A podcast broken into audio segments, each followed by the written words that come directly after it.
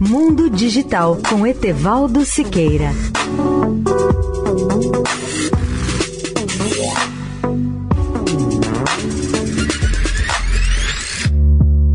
Olá, ouvinte da Eldorado. A Tesla, fabricante de carros elétricos automáticos, está rastreando motoristas para avaliar o sistema de direção automática Full Self Driving.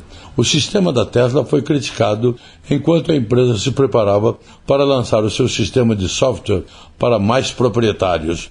Uma das razões pelas quais a Tesla deseja que bons motoristas tenham acesso ao modo Full Self-Driving é porque os humanos ajudam a treinar o seu software como dirigir.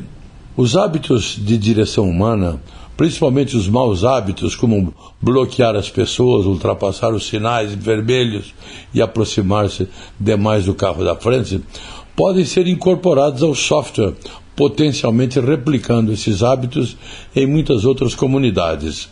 Os sistemas automatizados dos carros também introduzem novos comportamentos, como, por exemplo, aqueles considerados indelicados, como não avisar sobre as mudanças de faixa sinalizadas ou fazer curvas acentuadas em velocidade maior.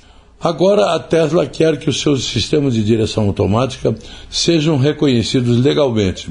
Para isso, a empresa começou a testá-los no final do mês passado, em especial a versão beta do software Full Self Driving, o conjunto mais avançado de recursos de assistência ao motorista da Tesla. Leia o artigo especial sobre o tema no portal mundodigital.net.br. Etevaldo Siqueira, especial para a Rádio Eldorado.